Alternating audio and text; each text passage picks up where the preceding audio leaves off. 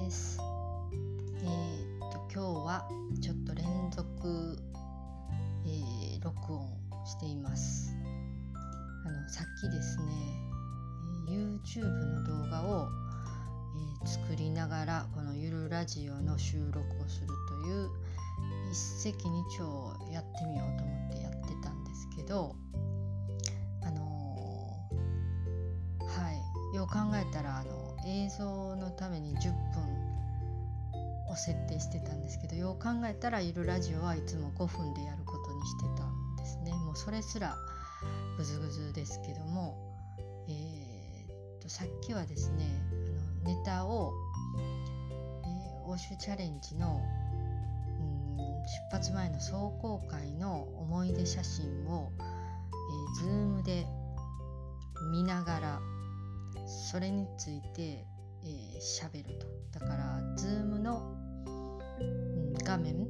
私の顔は出ずに写真だけが出てるっていうのでこりゃいいわ。これを録画しといたらそのまま使えるやんっていうめちゃいいアイデアを思い浮かんだ思いついたんですけどしかもちゃんと録画もできてました。ですが、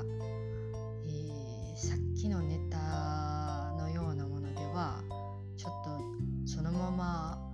配信できへんなということに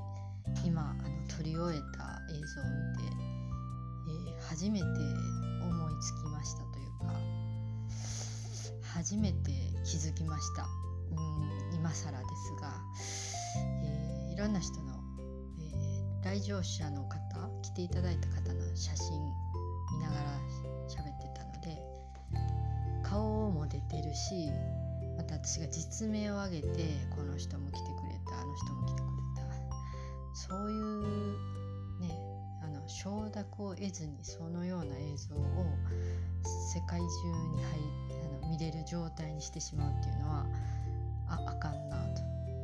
多分あの誰も見ないというかほとんど見る人いないんですけどとはいえ見れる状態にする以上なんかその配慮こと無断で配信するのはやっぱあかんなと思います。じゃあどうしようかなと思って今あのネタを変えて、えー、なんかこう差し差し支えのないものにするかなと思って今写真を見てるんですけどドイツで何万枚っていう写真を撮ってきてるんですけど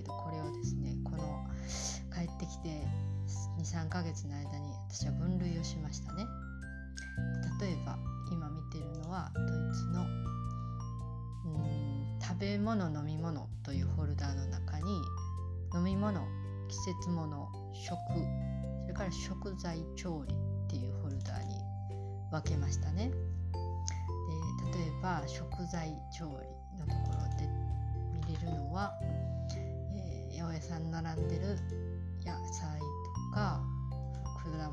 物とか季節のものとか、えー、ベルリンならではのいろんな国の食材とかまあほぼ自炊をしてたので、えー、結構いろんな食材を買っていましたね。こういうのを見ておもろいんかな。こんなん解説して誰が喜ぶんだろうっていう気もするし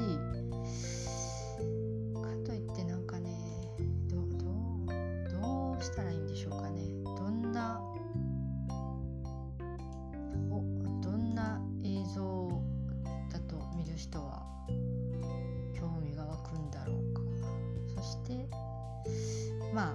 私のドイツ暮らしに興味を持ってくれた人の中に何割か数パーセントかの人が器プロジェクトまあ私がそこでやった活動の器プロジェクトに関心を持ってくれる人がいたら嬉しいなというつもりでやるんですけどこれねうまくいくかな。まあうまくいかんくてもいいんですけどどうやってやるのがいいのかちょっと